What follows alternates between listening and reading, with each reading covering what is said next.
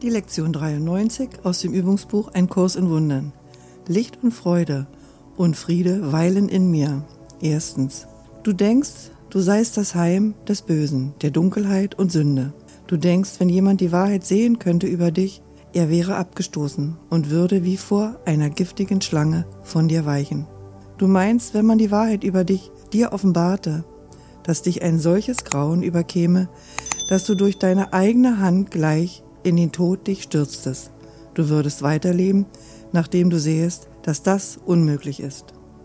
Zweitens. Das sind Überzeugungen, die derart fest verankert sind, dass es schwer ist, dir zur Sicht zu verhelfen, dass sie auf nichts beruhen. Dass du Fehler begangen hast, ist offensichtlich. Dass du Erlösung suchtest auf sonderbare Art und Weise, dass du getäuscht wurdest, täuschtest und Angst hattest vor törichten Hirngespinsten und brutalen Träumen und dich vor staubgemachten Götzen beugtest. All dies ist demzufolge wahr, was du jetzt glaubst. Drittens. Heute stellen wir dies in Frage, nicht vom Standpunkt deines Denkens, sondern von einem völlig anderen Bezugspunkt aus, von wo aus solche nichtigen Gedanken keine Bedeutung haben. Diese Gedanken entsprechen nicht dem Willen Gottes. Diese wunderlichen Überzeugungen teilt er nicht mit dir. Und das reicht aus, um zu beweisen, dass sie falsch sind.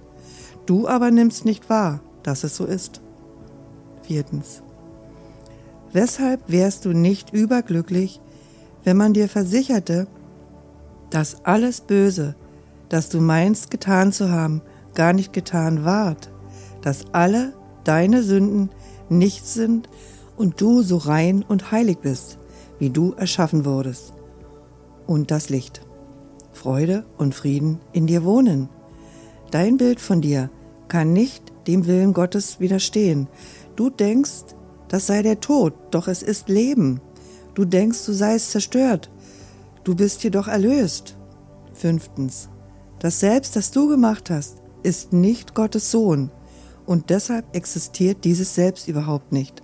Und alles, was es scheinbar tut und denkt, bedeutet nichts. Es ist weder schlecht noch gut. Es ist unwirklich und nicht mehr als das. Es liefert dem Sohn Gottes keinen Kampf. Es verletzt ihn nicht, noch greift es seinen Frieden an. Es hat die Schöpfung nicht verändert, noch ewige Sündenlosigkeit zur Sünde, Liebe zu Hass reduziert. Welche Macht kann dieses Selbst, das du gemacht hast, denn besitzen, wenn es dem Willen Gottes widerspricht? Sechstens. Für deine Sündenlosigkeit birgt Gott. Das muss unablässig wiederholt werden, bis es angenommen wird. Es ist wahr, für deine Sündenlosigkeit birgt Gott. Nichts kann sie berühren oder das verändern, was Gott als ewig schuf. Das Selbst, das du gemacht hast, böse und voller Sünden, ist bedeutungslos.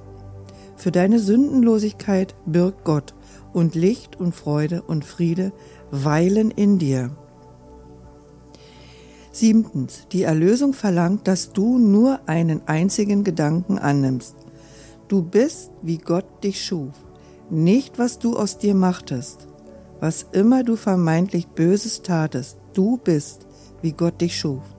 Welche Fehler du auch immer begangen hast, die Wahrheit über dich bleibt unverändert. Die Schöpfung ist ewig und unveränderbar. Für deine Sündenlosigkeit birgt Gott. Du bist und wirst immer genauso sein, wie du erschaffen wurdest. Licht und Freude und Friede weilen in dir, weil Gott sie dorthin legte. Achtens. Beginne in unseren längeren Übungszeiten heute, die dann von größtem Vorteil wären, wenn du die, sie während der ersten fünf Minuten jeder anbrechenden Stunde einhalten könntest, damit die Wahrheit über deine Schöpfung darzulegen. Licht und Freude und Friede weilen in mir, für meine Sündenlosigkeit birgt Gott. Lege daraufhin deine törichten Selbstbilder beiseite und verbringe den Rest der Übungszeit mit dem Versuch, das zu erfahren, was Gott dir gab, anstelle dessen, was du für dich selbst verfügt hast.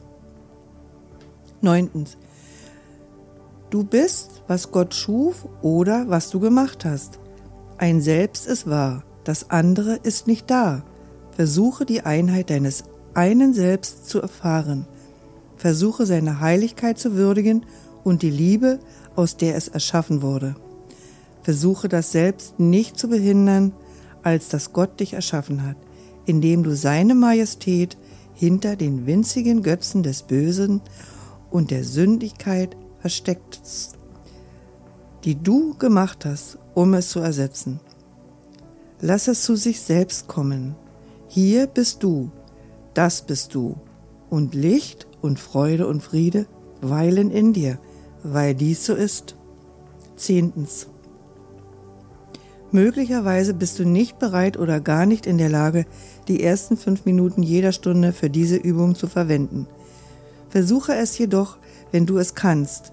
Zumindest denk daran, die folgenden Gedanken jede Stunde zu wiederholen. Licht und Freude und Friede weilen in mir. Für meine Sündenlosigkeit birgt Gott.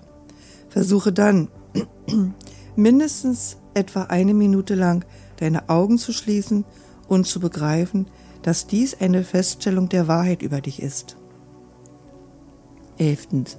Wenn eine Situation entsteht, die dich zu beunruhigen scheint, vertreibe rasch die Illusion der Angst, indem du diese Gedanken noch einmal wiederholst. Solltest du in die Versuchung geraten, auf jemanden ärgerlich zu werden, so sage still zu ihm. Licht und Freude und Friede weilen in dir. Für deine Sündenlosigkeit birgt Gott. Heute kannst du viel für die Erlösung der Welt tun. Heute kannst du viel dazu tun, dich der Rolle anzunähern, die Gott dir in der Erlösung zugeteilt hat. Und du kannst heute viel dafür tun, deinen Geist davon zu überzeugen, dass der Gedanke für den Tag tatsächlich wahr ist.